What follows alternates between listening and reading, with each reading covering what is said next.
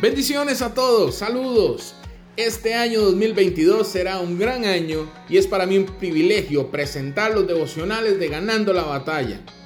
Son devocionales muy cortos que tú puedes compartir a través de las redes sociales y a través de donde tú quieras.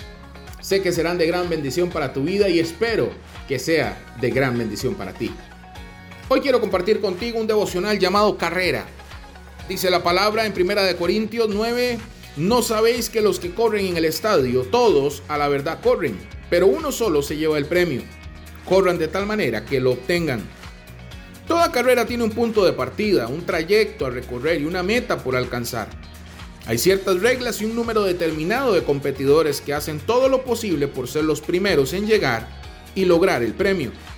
La vida se puede comparar con una carrera.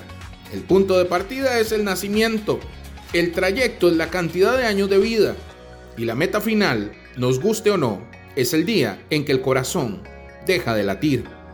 Nacemos, existimos y nos morimos. Así ha sido la vida humana desde que el primer hombre y la primera mujer pisaron este planeta. En muchas ocasiones la Biblia se refiere a otro tipo de carrera, una que todos deberíamos correr para alcanzar una vida plena.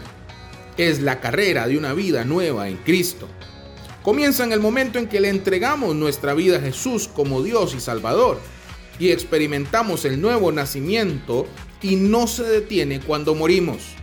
Seguirá durante toda la eternidad junto a Dios. Esta carrera tiene un trayecto claro y cuenta con reglas específicas. No se trata de competir con los demás para ser los mejores, ni los primeros. Corremos para superarnos a nosotros mismos cada día y para lograr vivir todo lo que Dios quiere para nosotros. Tenemos que estar seguros de dos cosas, que nada nos impida correr con libertad y que nuestra mirada esté fija en la meta, ser cada día más parecidos a Jesús. Dios promete ayudarnos a correr la carrera de la vida con éxito. Recordémoslo, cuando sintamos la tentación de tirar la toalla y de abandonar.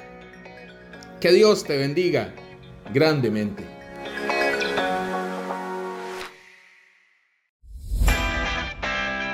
Esto fue Ganando la batalla con Ronnie Alfaro.